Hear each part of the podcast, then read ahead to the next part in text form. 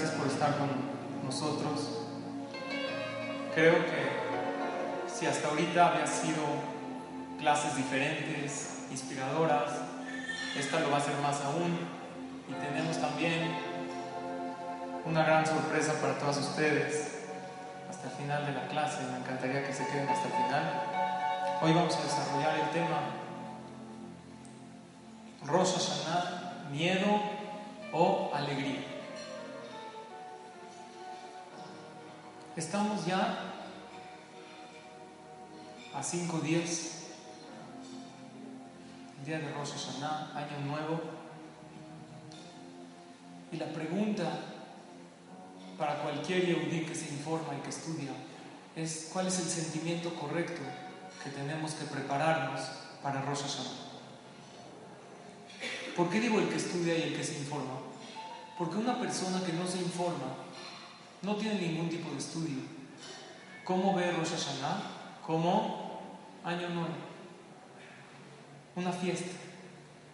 Sin embargo, el que estudia y profundiza en los libros de nuestros hajamim, se le crea una confusión en el corazón. ¿Por qué se le crea una confusión? Por un lado está escrito en la Gemara que Rosh Hashanah no es nada más año nuevo, también es Yom Adin, día del qué? Del juicio. Yom Norah, un día terrible.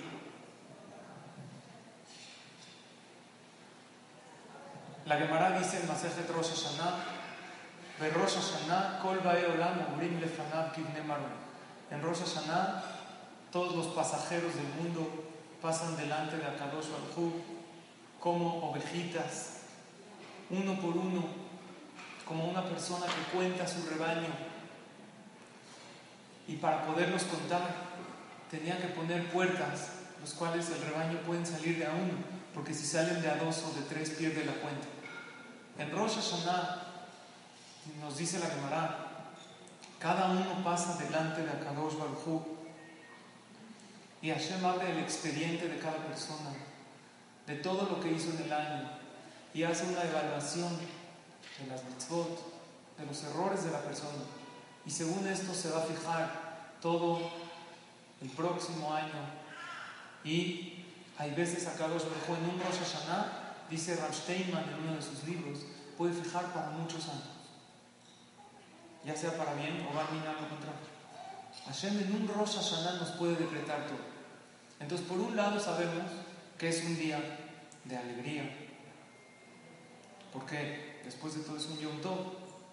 Pero por otro lado, en el momento que una persona sabe que Hashem va a checar todas sus acciones y en base a ese juicio va a hacer todo su año o varios más, entra un sentimiento inevitable de qué? De preocupación, de miedo. Estábamos llegando, tuve la oportunidad de viajar a Lakewood, que es un centro de Torah el más grande del mundo, y estábamos llegando el domingo con los amigos de viaje. Es un viaje muy inspirador, muy especial, en el cual se dedica mucho tiempo a estudiar Torah, a hablar con grandes hajamim. Y alguien a mí me encargó, un amigo me encargó un vino que le trae un vino muy grande, que no hay en México, me lo encargó. Entonces era un constante miedo, porque si te toca rojo en la aduana, entonces tienes que, te preguntan, te lo checan, si te toca verde, entonces puedes pasar, entonces no sabíamos si dárselo a uno o dárselo al otro, a lo mejor a mí me toca. El hecho de pasar por la aduana, al apretar el botón, ya todos no, como que decimos a Hashem, por favor, que me toque verde.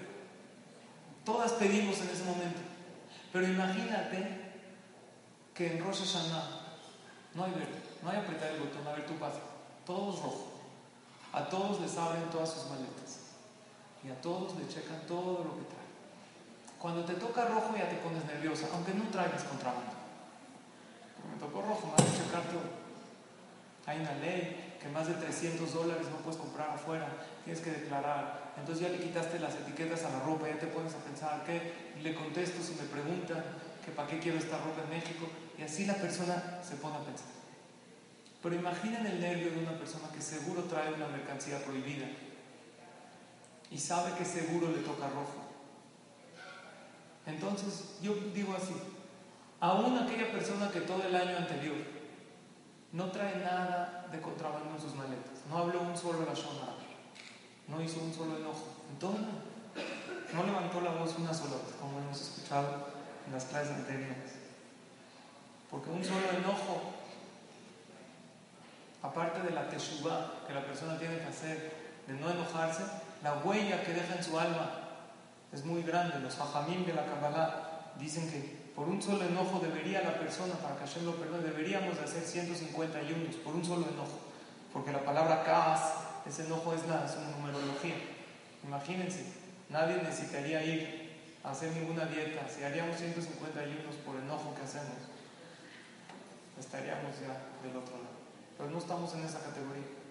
Hoy en día Nuestros jajamim dicen hay que acercarse con alegría, no con ayunos, sino con alegría, con dulzura delante de Kadosh Baruj Entonces, aún una persona que no hizo ningún coraje ni un enojo y todo los Shabbat perfecto y todo el kosher perfecto, también se pone nervioso. ¿Por qué?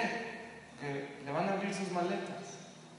Con más razón nosotros, que el último año, o a lo mejor el último mes, o la última media hora, hicimos a lo mejor algún coraje, algún pensamiento no correcto delante de Hashem, que nos entra por naturaleza. El que sabe, como digo, el que no sabe, el que no estudia, el que no va a las clases y no se informa, no siente ningún miedo el día de Rosh Hashanah.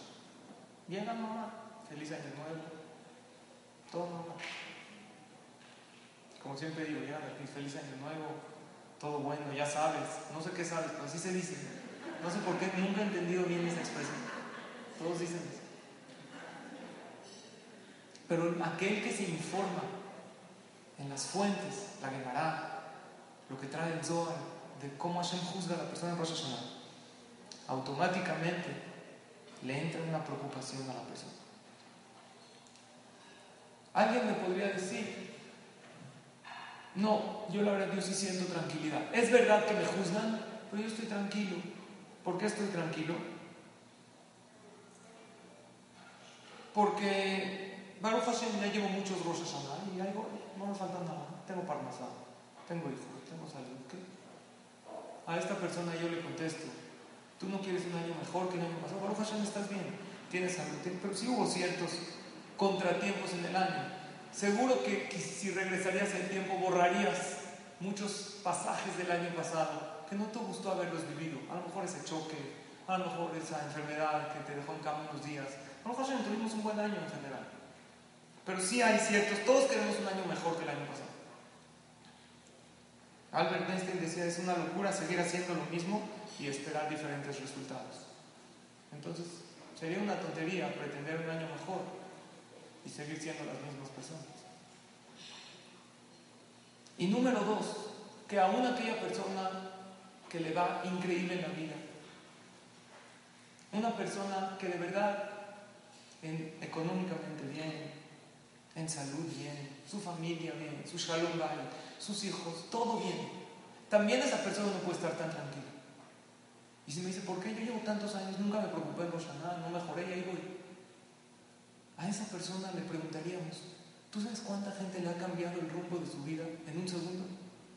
Hay gente que muchos años tuvo salud y de repente nunca lo pensó y le diagnosticaron algo y eso se decretó en Rosh y una persona que muchos años tuvo dinero y estuvo bien y emocionalmente bien. Y de repente, de un día para el otro, o del mismo día, de repente empezó a ser ansioso, ya no duerme, ya no puede disfrutar de todo aquello que tiene. Entonces el sentimiento de preocupación y de miedo para el que estudia y se informa es inevitable. Entonces la pregunta es, ¿Hashem quiere que entremos a Rosh Hashanah con ese sentimiento de miedo? En la tefilá de Musaf, ¿cuál es la principal tefilá el día de Rosh Hashanah? El hombre tiene que tratar de asistir al Bet Knesset, tiene que asistir. Arbit en la noche, el domingo en la noche, Arbit, Shahrit. Hay señores están acostumbrados a llegar a qué hora. Vienen 12 de la mañana, llegando, todo peinadito al señor, feliz, se sienta en el knis, van en, la venta, saca el financiero, así se empieza a O sea, hay que analizar, si es un día del juicio, tienes que aprovechar cada momento para pedir. La mujer no tiene como tal obligación de asistir al Betamigdash. Si tiene nada más un tiempo, ¿cuál sería la mejor tefila que venga la mujer el día de Rosh Hashanah? ¿Cuál? Modalidad de qué? Musaf. Musaf. Musaf es la segunda, no Shahri. Musaf. Aproximadamente en los bateques 18, 12 y media, más o menos, donde suena el shofar, donde leemos la tefila de tres bloques: Malhuyot, Pesukim de reinado, coronación Hashem, Zichronot de recuerdo para que Hashem nos recuerde para bien y los pesukim del shofar que la Torah nos reveló. Hashem nos dice, ustedes toquen el shofar y con eso yo les endulzo el juicio. Es una mitzvah de la Torah. Y en esa tefilá de Musaf hay una parte donde el Hazán la dice. Y si la entendemos en español nos estremecemos. Está escrito ahí en Musaf, de Alamedinot Boyeame, sobre los países, el día de Rosh Hashanah. Ezole Jereb, Ezole Shalom. ¿Qué país va a haber paz? va a vender? ¿Dónde va? La bolsa va a subir y en otros lugares se va a desplomar. ¿Qué va a pasar con el dólar? Todo va a estar establecido el día de Rosh Hashanah. Un jajam lo definió de una manera muy interesante. La diferencia de los noticieros al pueblo de Israel es los noticieros dicen, después de que pasó, te dicen qué sucede.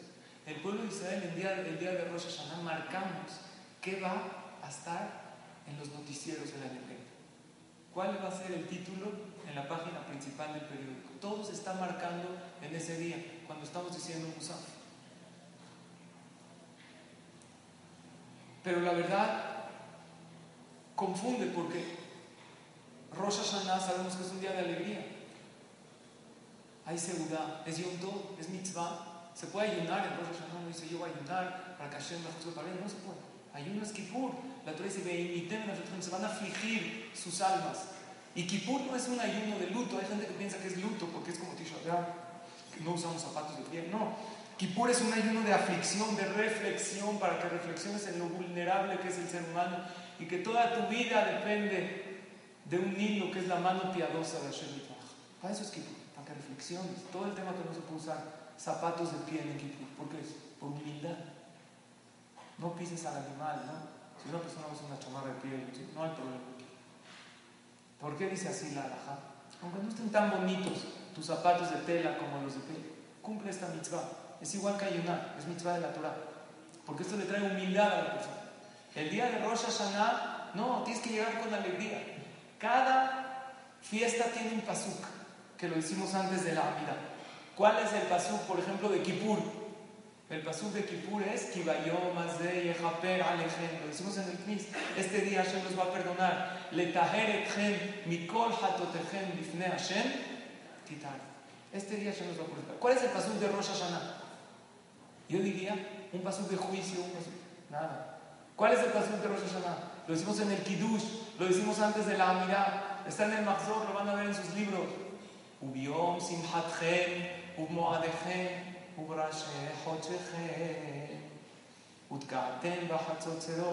al. El día de su alegría, el día de su fiesta, van a tocar el shofar para que yo los recuerde para bien en este día.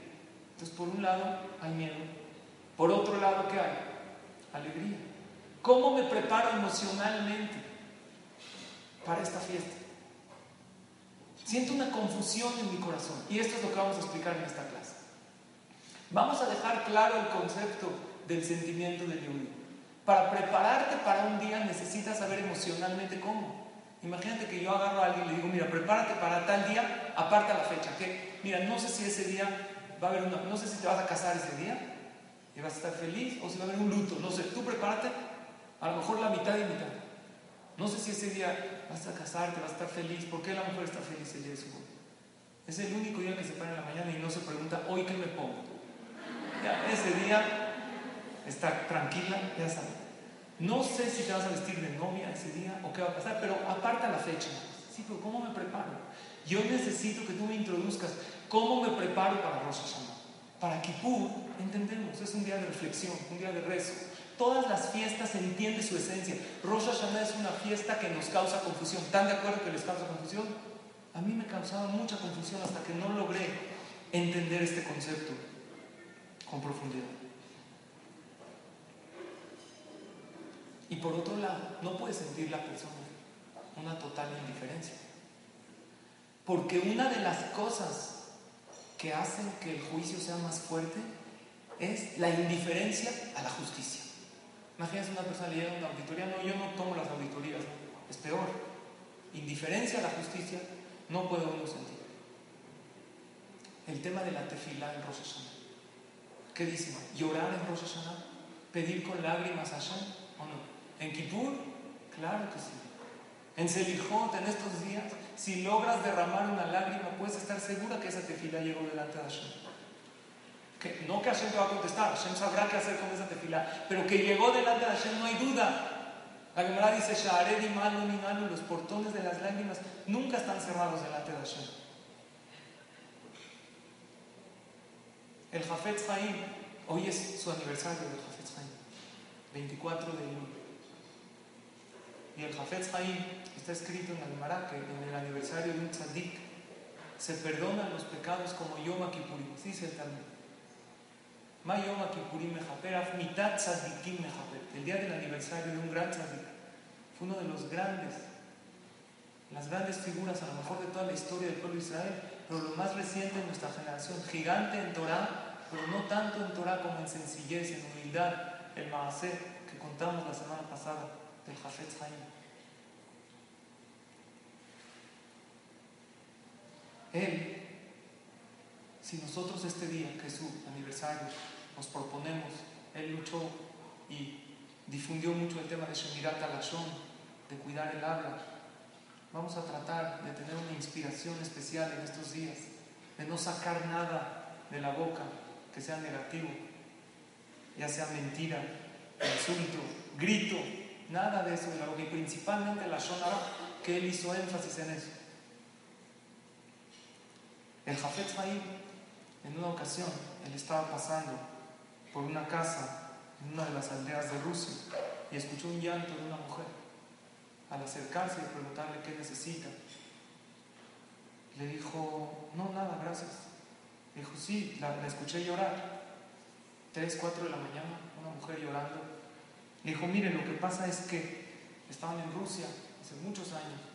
Yo escuché que estos días son muy especiales, eran días de Selijot para pedirte tefilá. Yo no sé leer hebreo, no sé rezar. Entonces yo me paro en la mañana en esta hora que está escrito que, en el momento en lo que del anochecer al amanecer son horas de mucha voluntad de la Hashem. Por eso se dijo, se dice a esa hora. Entonces yo le empiezo a pedir a Hashem y le empiezo a pedir y le lloro a Dios y le tomo, le pido que me tome este llanto como si dije un rezo completo. Entonces el Jafet Haim se impresionó de la grandeza de una mujer sencilla de Am Israel que con toda integridad y sencillez, le llora delante de Hashem. Después de 40 años que pasaron del incidente, el Jafet Haim pidió quería que lo lleven a esa dirección inclusive. ¿Por qué? Quiero que me lleven ahí. Llegó a ese lugar donde esa señora vivía hace 40 años y ese lugar era un Beta Knesset. El Jafet Haim sonrió. Dijo, yo sabía que de esta casa algo especial iba a ser. Una casa donde una mujer llora con sinceridad delante de Hashem tenía que ser algo especial. Porque las acciones de una persona se impregnan en un hogar. Ahora yo digo, imagínate si una mujer llora en una casa, lo convirtió después en un betacneset, lo que haces en ti misma cuando derramas una lágrima de sinceridad delante de Hashem. Eso en Yom Kippur, en estos días de Selijot, llorar es maravilloso. Hace que tu tefila llegue directito delante de Hashem. Este año no es tan difícil llorar. Tristemente han pasado varias cosas. Todos conocemos a alguna u otra persona o que todavía no ha tenido ese anhelo que tanto le ha pedido Shem. O una persona que pensábamos todos que estaba muy sana y de repente de la nada, para nosotros de la nada, perdió su estado de salud. O Barminan está privado de su libertad. Es nada más reflexionar en aquellas personas o en nuestras situaciones hay veces que se nos dificultan y las lágrimas se te salen. No es difícil. La pregunta es si en Rosh Hashanah se debe llorar. En Rosh Hashanah, según la confusión que estamos exponiendo, ahorita vamos a decir la respuesta, ¿debo llorar en Rosh Hashanah? Si es un día de en Shabbat, ¿se puede llorar? No, debe uno retener. Y si una persona tiene una tefilá, por ejemplo, en Shabbat se puede decir teilim, es muy bueno, pero está escrito, si tú estás diciendo todos los días, vamos a decir un perek por algo. Pero llegas en Shabbat ese día, no lo interrumpas, nada más no especifiques mucho tu pedido. Para esta persona. Porque si lo especificas demasiado se te van a salir las lágrimas. Y Shabbat, Kodesh y Yom Tov no son días de lágrimas. Hay que pedir con alegría. Rosa Sana, ¿lloro o no lloro? El Gaón de Vilna dice prohibido llorar Rosh ¿Cómo prohibido? Es el shofar, las tonadas de la tefilá. Por otro lado, Rabhaim Vital, ¿qué dice? Un grande cubano. Dice, todo Yehudi que no llora el día de Rosh Hashanah, hay que dudar si su alma es de origen judío. Tiene algo en su alma. Entonces no entiende, ya me confundí, si lloro o no lloro. Explícanos a Jamim así. No te provoques el llanto.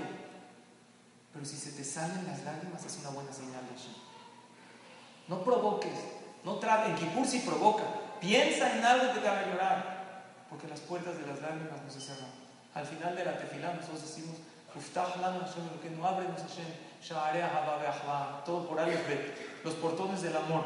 Los portones de, la, de todo, le pedimos por los portones del Bet que se construyen en nuestros días, los portones de la alegría. Pero cuando llegamos a la Dale, no decimos los portones, ábrenos los portones de las lágrimas. No decimos, porque esos no se cierran nunca. No le tienes que pedir a Hashem, ya está abierto, jabón.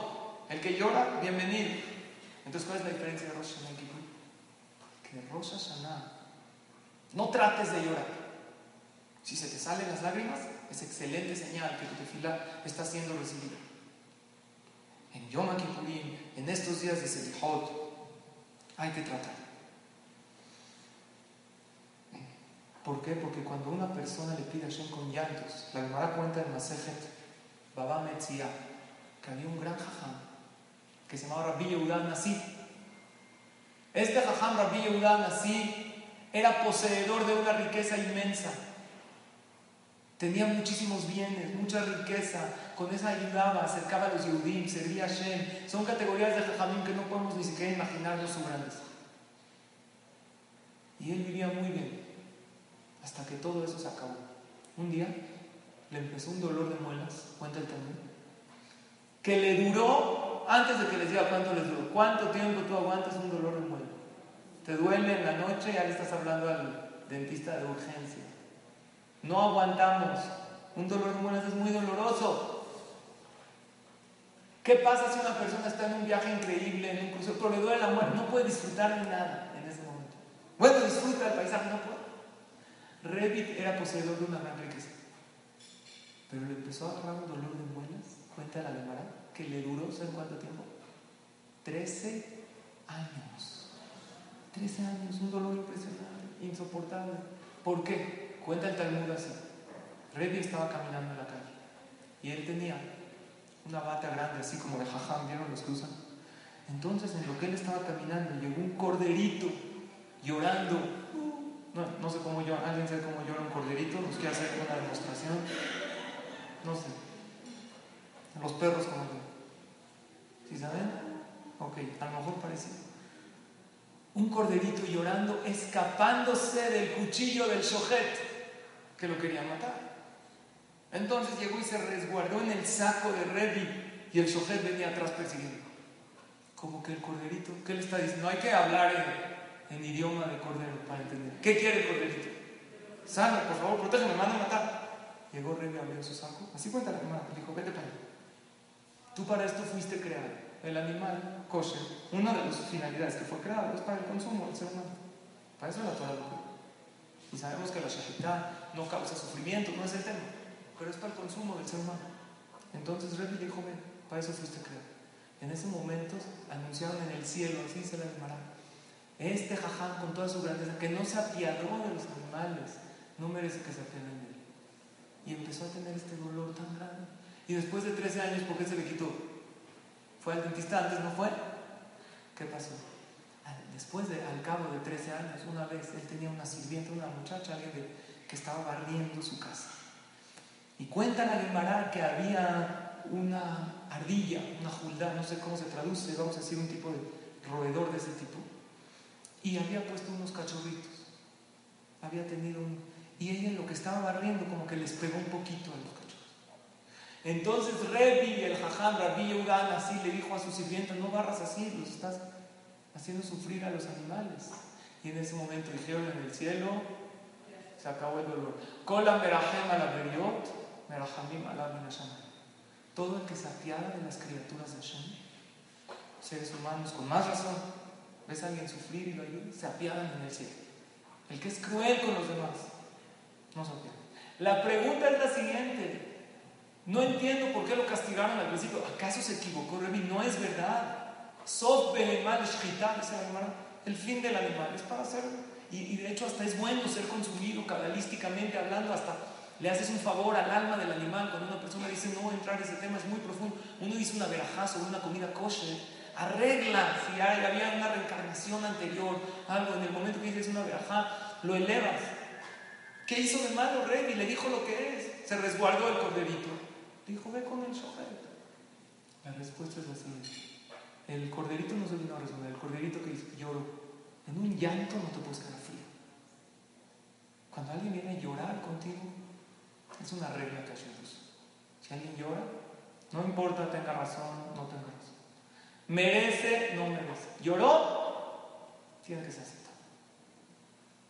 Hay que buscar los momentos para derramar una lágrima. Y no tiene que ser lágrima de sufrimiento necesariamente. Esa lágrima de inspiración. El sofá a veces nos hace derramar una lágrima. Entonces regresamos al tema de los Hashanah. Por un lado, sí. Muy bien, vamos a llegar a eso. Vamos a llegar. Por un lado, no tengo que llorar. Si salió el llanto, adelante. Llega el sonido del shofar. Si se me salen las lágrimas en el shofar, ¿estoy bien o mal? Dijimos bien, no me provoqué el llanto. El Ramban dice, Yom Teruay el La Torah dice, Hashem te da la receta mágica para salir bien en el juicio. Ustedes toquen el shofar delante de mí. ¿Por qué? Tiene muchísima profundidad. Explicación sencilla, el Ramban lo dice, el sonido del shofar te provoca estremecimiento. Te recuerda a la Akedat Yitzhak, por eso antes de tocar el shofar, decimos ahora se van a abrir las puertas del Shamay, vamos a entonarlo después de la clase, este cántico para abrir las puertas del Shamay con nuestras peticiones. Pero el Rambam dice que otro de los significados del shofar es como una alarma. Barminan en los países donde hay guerra, en Israel. No sé si a alguien le tocó la experiencia de estar en Israel en plena guerra. Cuando suena la sirena y la gente se mete a los refugios, es un momento estresante porque la gente no sabe qué va a pasar. Eso es el shofar. Es una sirena de cuidado, te van a juzgar. El Gaón de Vilna dice que el momento del juicio es en el sonido del shofar. Dice, ojalá y nos juzguen en el sonido del shofar, porque en ese momento es donde Akadosh Baruj juzga favorablemente a la persona. Y la persona se pone un poco nerviosa, porque sabes que hay juicio. Yo hace unos años viví en Lakewood, en New Jersey, estudié ahí, y nos fuimos un grupo de amigos, un grupo de Argentina. Y uno de mis amigos, ya saben que a los mexicanos nos encanta, ¿no? respetar las reglas de tránsito. Ya, vuelta prohibida, ah, la mexicana. Ahorita le digo a la patrulla, yo soy de México y se dio una vuelta y decía, no se puede señalar. Mal hecho, no está bien. Una persona tiene que respetar reglas de tránsito. Estás cuidando tu vida y la de los demás. Se baja la patrulla. ¿Qué haces en México cuando te para? Orillas a orilla, ¿qué haces? Cierra. Te bajas tú, vas al poli. ¿Qué pasó, poli? ¿De cómo hay tiro no hay? O sea, te arreglas. Este cuatepe se baja, hay una ley en Estados Unidos, nunca lo hagan, ojalá y nunca los paren. No te puedes bajar de coche, ¿conocen esa ley? ¿O no? Yo no sabía. Entonces este amigo mío, se llama Moy, se baja. Y la policía, con un reflector en la cara para que no se mueva, porque hay leyes, si te bajas a lo mejor estás armado. Es... Entonces ahora más que por la vuelta, ahora por bajarse, no te puedes bajar del coche. Entonces, con un reflector agarra sin hablar con él. No puedes caminar es como si te vendan los ojos. No puedes caminar, te inmovilizas en ese momento. Entonces lo agarran la policía, lo agarran entre dos, no se mueve.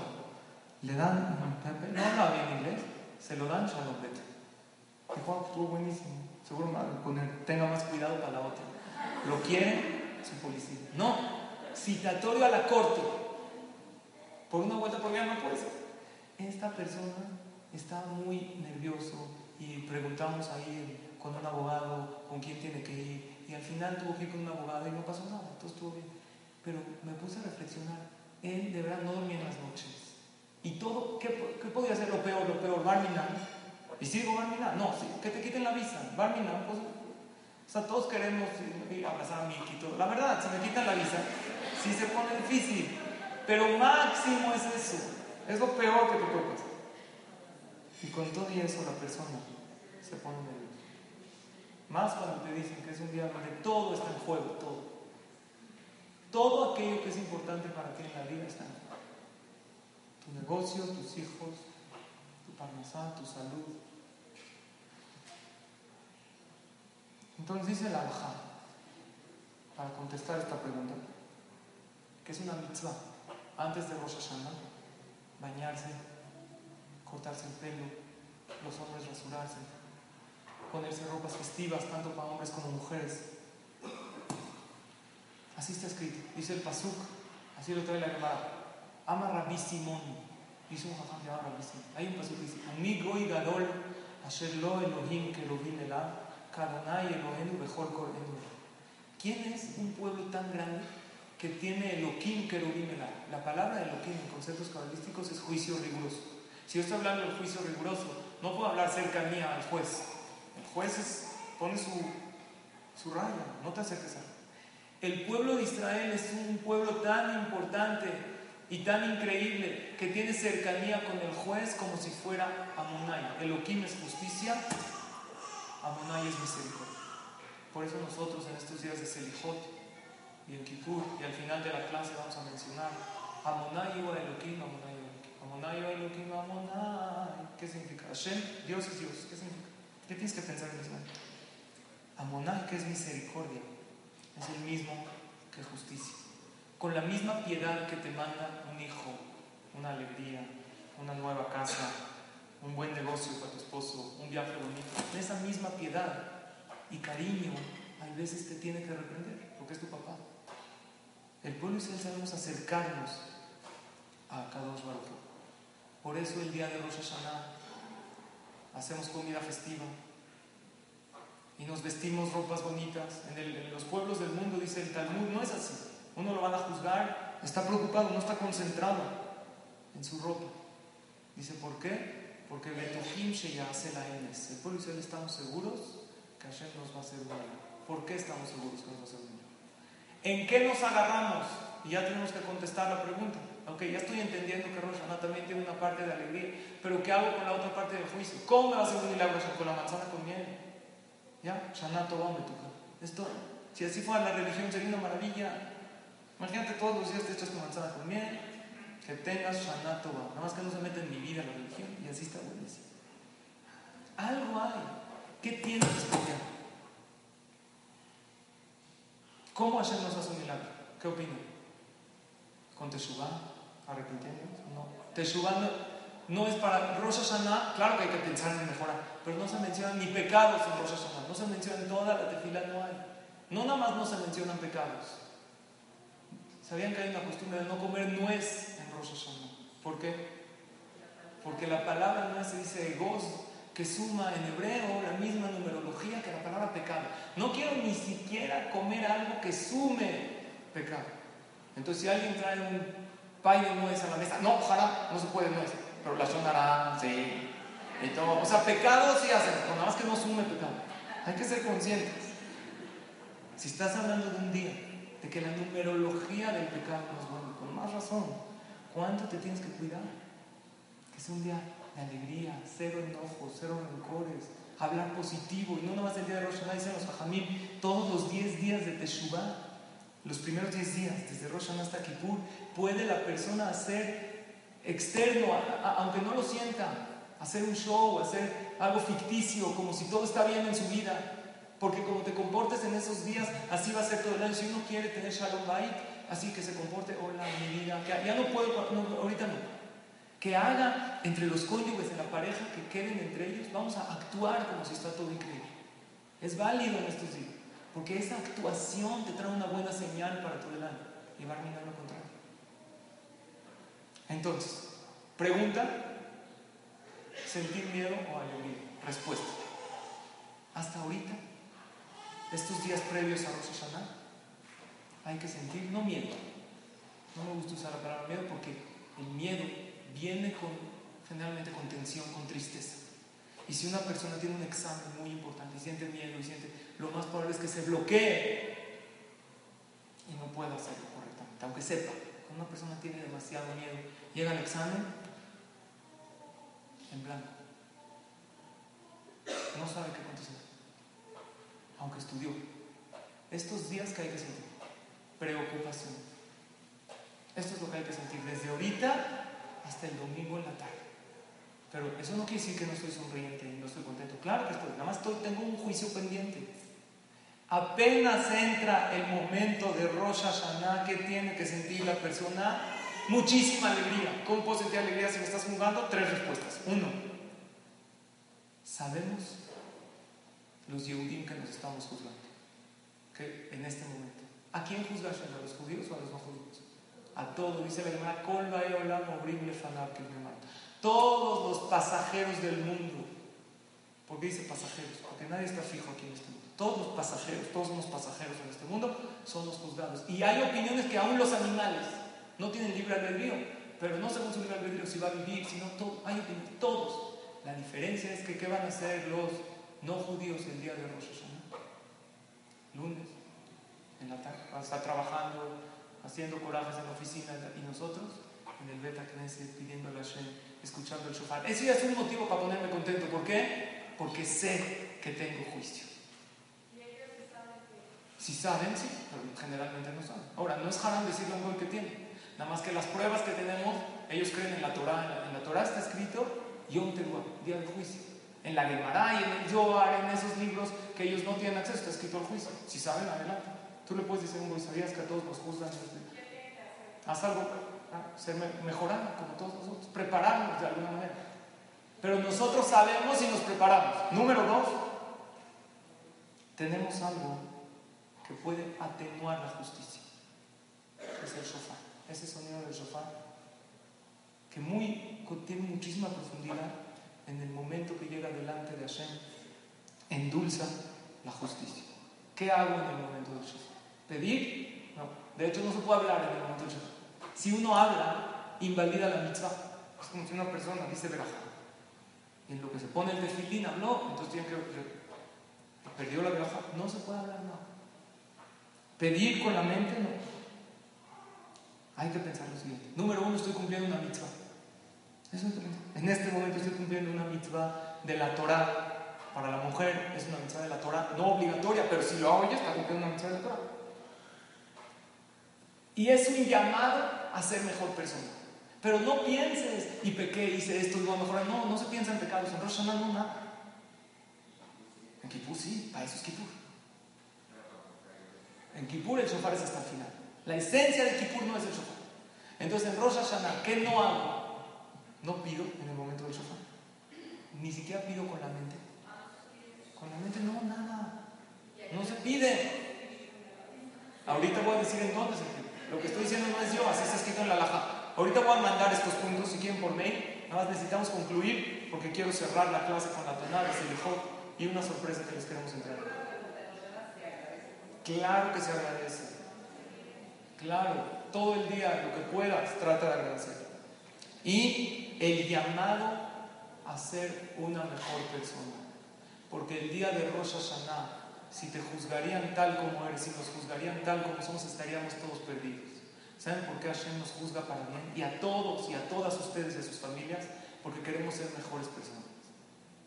Olvídate de ser el mejor, sé mejor. No pretendas ser el mejor, la mejor, ser mejor. El llamado, el shofar me llama a ser una mejor persona. Es todo. Pero no voy a pensar yo pequé en esto, yo comitaré. No, porque estoy recordando pecados. No se piensan pecados en persona. Los evito por completo. Voy a evitar el Yashonara, voy a evitar el enojo. Como dijimos, 10 días de tratar de hacer lo que yo quisiera, como quisiera que se vea el año próximo. Y número 3. Entonces, ¿por qué estoy contento en Rosh ¿Qué dijimos? ¿Miedo o alegría? Miedo no, preocupación. Estar al tanto. Desde ahorita hasta Erev Rosh Entra Rosh Hashanah, increíble alegría. ¿Por qué estoy contigo si me están juzgando? Tres motivos. Número uno, porque sé que me están juzgando. Gracias a Dios que yo sé. Y como sé, hago mejores acciones, me comporto mejor. Número dos, porque tengo la maravilla del shofar que la Torah te reveló. Que tú toca el shofar, escucha el shofar y te juzgo para mí. Y número tres, porque mi juez, mi veredicto no depende del humor del juez, si ahorita está de mala. Tú te juzgas. Tú decides qué año quieres. ¿Quieres mejorar? El juicio Hashem te lo pone en tus manos. Escribe, ¿qué quieres? ¿qué, ¿qué quieres? Ah, recibe sobre ti algo bueno y pídele a Hashem algo acá. Pero no portarme bien para que me vaya bien, sino quiero que me vaya bien para poder portarme bien en la vida. Quiero que Hashem me dé para poder superarme como persona, que es la única finalidad de toda esta vida. Una palabra. ¿Cuál? Superación. Por esos tres motivos me pongo muy contento el día de Rosh Hashanah. Escuchar, pensar que estoy cumpliendo una mitzvah de la Torah, porque hay una opinión que dice mitzvot serihot. La persona tiene que concentrar. Si pienso que el shofar es una segulá o es algo bueno, es una tefilá, no cumplí. Tengo que pensar, estoy cumpliendo con una mitzvah que la Torah dice, tocarás el shofar en ese día, escucharás. Y un llamado a ser una mejor persona. Esto es lo que tengo que pensar. ¿Cuándo pido? Entonces vamos a decir unos tips, ya que no tenemos una clase previa a Yom Kippur. Depende de mí. Depende de mí. Si yo quiero mejorar y quiero empezar a escribir una hoja nueva, acá dos Baruj está de acuerdo en dejar todo atrás. Ahora déjame concluir la idea. Quisiera entonar una canción de Rosh Hashanah para que nos familiaricemos y pidamos. Y quiero acabar con unos pequeños tips para Rosh Hashanah y Kippur. Número uno, trata desde que entra el día de Rosh Hashanah decirte y lo que más puedas. En los momentos vacíos, en lo que esperas que lleguen los invitados, aunque sea una tefila, dos. Hay dos lugares principales en el rezo que puedes pedir hablando con tus palabras. Número uno, antes de Ose Shalom. Cuando una persona dice antes de decir Ose Shalom, ya acabé la amida, pero estoy parada todavía delante de Hashem. Es un muy buen momento para pedir. Y número dos, cuando sale el Sefer, cuando se abre el y hay momentos que es muy bueno pedir con la mente, con el corazón, sin hablar. En el shofar no, ya dijimos ni con la mente. ¿Cuándo es muy bueno pedir con la mente? En Birkat Kohanim, no hablando. Estás en la Hazara, no puedes hablar. Pero cuando los Kohanim dicen Yevarejeja, Hashem ¿qué es Yevarejeja? Que Dios te bendiga y tú puedes decidir en qué quieres esa bendición. Si la quieres para Berajá, para Tzlajá, para esta persona. Cuando decimos Vaya ahora Hashem al los 13 atributos que el Rahum que se dicen en Selijot y en Yom Kippur. Otra vez, en Rosh no los mencionamos, porque ahí dice Dios perdona pecados. En Rosh no hay pecados. Pero si vas en Erev Rosh de la Knesset, ¿y en qué otro momento puedes pedir con el corazón? En el momento del Kaddish que se contesta Amén y Baraj, que es una de las cosas que les queremos obsequiar al final de la clase, que ahorita lo vamos a explicar. Rosh Hashanah desde el momento que entra, debemos procurar estar muy, muy contentas. Nada de enojos, Barminan, es muy mala señal para el año enojarse. De hecho, vamos a la positiva. Estar de buenas, estar contento, no fijarse en las cosas, no enfatizar, este me dijo o no dijo o tiró. Eso es una muy buena señal para que Hashem no se fije con nosotros rigurosamente. El día de, de Kippur, más que ir al Beta Knesset, escuchen bien, más importante que ir al Knis es cuidar las alajot de Yom Kippur. Las alajot son de la Torah, el ayuno, el no usar zapatos de piel, el no lavarse las manos hasta más de los nudillos de los dedos. Todo esto son alajot.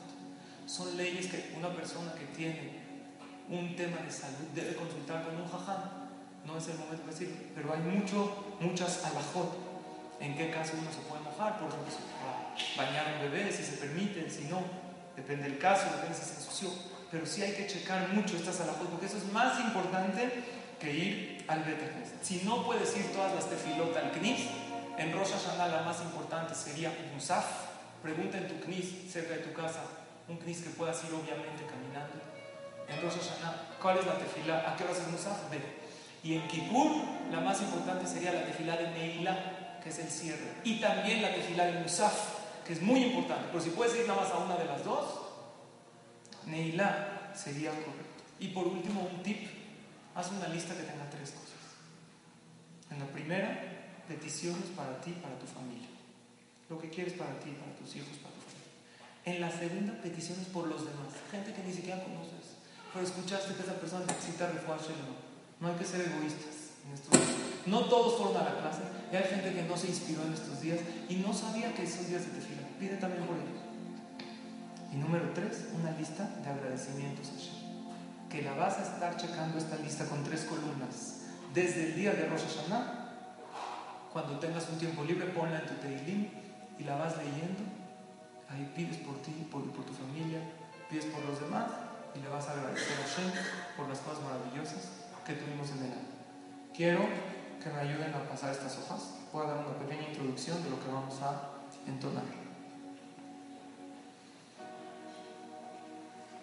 Estos tips que les dije, que les mencioné, los vamos a mandar ahorita por mail para que los tengan y la conclusión de esta clase, se las voy a mandar. La que no está dada de alta en, el mail, que se lo dé Alegre, que ya tiene la base de datos. Entre shofar y shofar no se permite hablar, desde el principio hasta el final, solamente en caso de necesidad.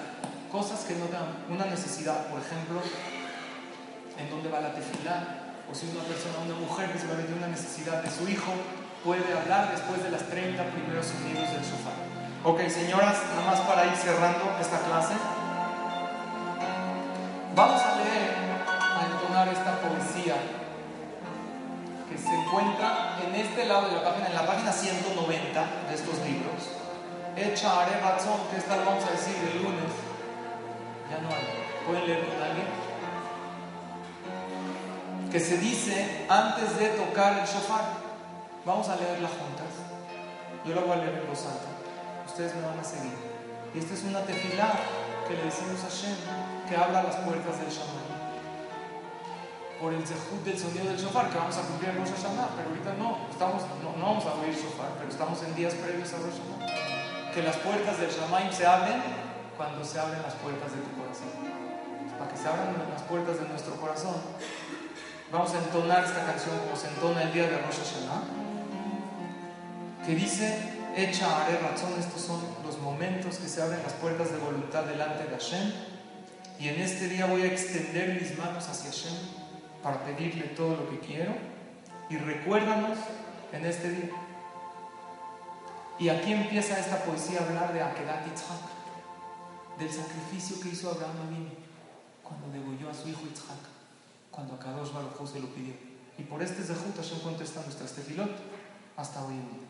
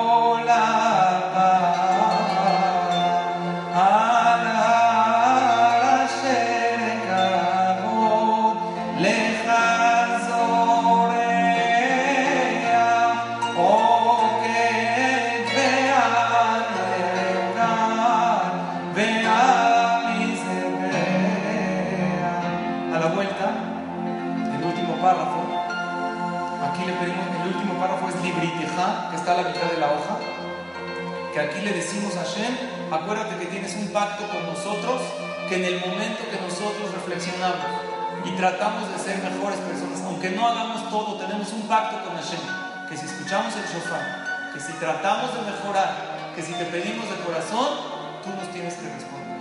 Entonces en este momento, como que le recordamos a Hashem, acuérdate, puede ser que perfectos no somos, pero hay un trato. El trato es que si te pedimos, tú nos respondes. Y aquí estamos. Le pedimos a Hashem que nos abra las puertas del Shamay y que reciba el sonido del shofar y finalmente acabe esta poesía pidiendo la llegada del Mashiach.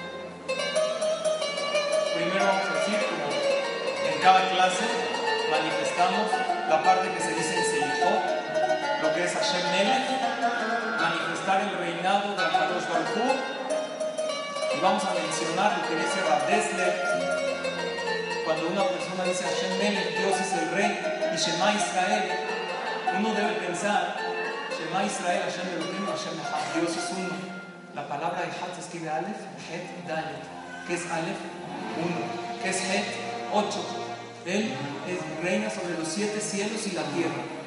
¿Y qué es Dalet? Cuatro puntos cardinales. Dice Radesle hay veces la persona se concentra, Dios reina en el cielo, en la tierra, en cuatro puntos cardinales, pero me olvido que reina en mí también. Hashem es rey de todo el mundo, también en mí. Y hay veces yo misma no siento su reinado, porque se me hace fácil transgredir algo sabiendo que acá lo prohíbe, porque Hashem me pide algo y esa es la verdadera kavaná que hay que pensar en el momento de Shema Israel, Hashem Melech. Y en Hashem Elohim, lo que dijimos en la clase, lo recordamos, Hashem Elohim significa Hashem es piedad y Elohim es justicia.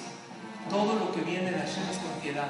No hay algo malo que venga de él, nosotros lo vemos a veces difícil, pero finalmente es lo que uno tiene que pensar, hacer conciencia que todo es para bien. Vamos a decir Hashem Elohim, Shema Israel y Hashem Melech. Lo van diciendo conmigo y es un buen momento en lo que lo dice para pedirle a Hashem.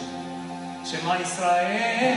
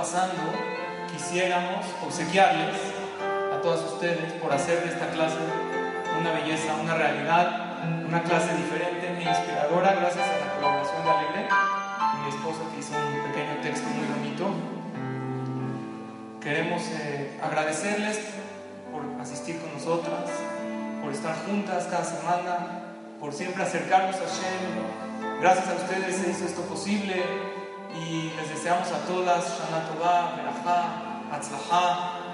Pasen por favor, si quieren vayan pasando, repártanlos. Es un pequeño recuerdo por parte de los que humildemente organizamos esto para todas ustedes. Y así como le agradecemos a Shem por todo lo que nos dio este año, uno de los motivos de agradecimiento es esto que ven mis ojos, el tener, Baruch Hashem, un Beta Knesset con mujeres que vienen semana con semana a tomar una enseñanza para poder superarnos en la vida. Gracias a todas por estar con nosotros. Gracias por hacer de esta clase una clase muy diferente, muy especial. Gracias a Alegre por toda su organización, que a Kadosh nos otorgue todas nuestras peticiones para bien, que nos dé a todas Berajá, Atzlajá. Las puertas del Shamay nos han cerrado. Vamos a agradecerle a Shem de todo corazón.